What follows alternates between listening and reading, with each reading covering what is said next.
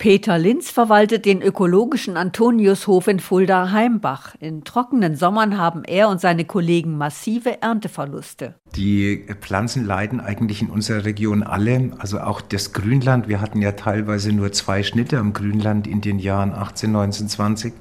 Und das war natürlich für viele viehhaltende Betriebe ein ganz großes Problem. Der Mais war nur zwei Meter hoch oder 1,50 Meter, je nachdem. Das waren schon erhebliche Verluste, die die Landwirte hatten. Teilweise mussten sogar die Kuhbestände oder die Tierbestände abgestockt werden. Meteorologe Tim Stäger prognostiziert weitere Trockenperioden. Hier in Hessen haben wir vor allem eine Abnahme der Frühjahrsniederschläge beobachtet.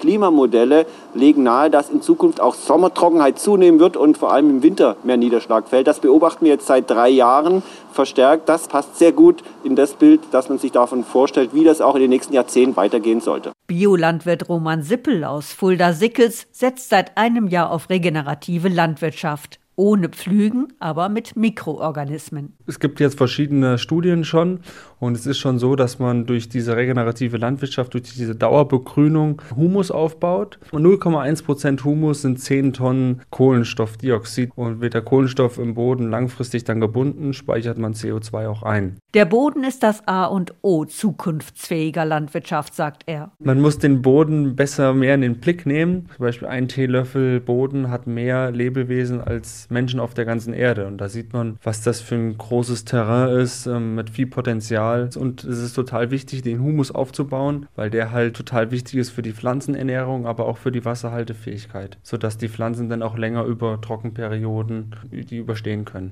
Außerdem baut er unempfindlichere Pflanzen an. Ja, wir haben jetzt zum Beispiel den Nutzhanf in unsere Fruchtfolge mit aufgenommen, weil die Hanfpflanze natürlich eine total alte ist und gegen Trockenheit gut resistent ist. Also sie braucht viel Wasser zum Keimen, aber dann, wenn sie einmal ähm, aufgegangen ist, ein bisschen gewachsen ist, braucht sie nicht mehr viel Wasser. Und da haben wir jetzt auch schon zwei Jahre lang gute Erfahrungen gemacht. Auch Peter Linz probiert neue Feldfrüchte aus. Ja, wir haben Soja angebaut, das war okay.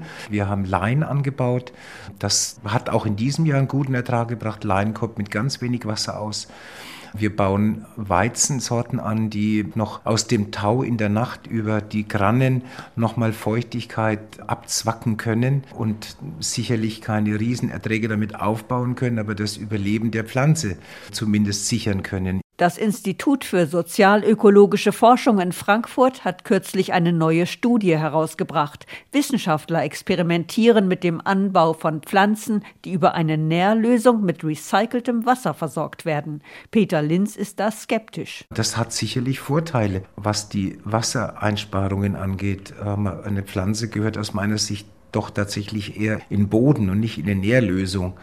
Also insofern muss man da sicherlich sehen, wollen wir wassersparend arbeiten oder wollen wir vollkommen effizient arbeiten und die Pflanze in einer Nährlösung anbauen. Also diese Frage muss am Ende der Verbraucher beantworten. Auf jeden Fall aber wird sich die heimische Landwirtschaft an die neuen Wetterverhältnisse anpassen müssen.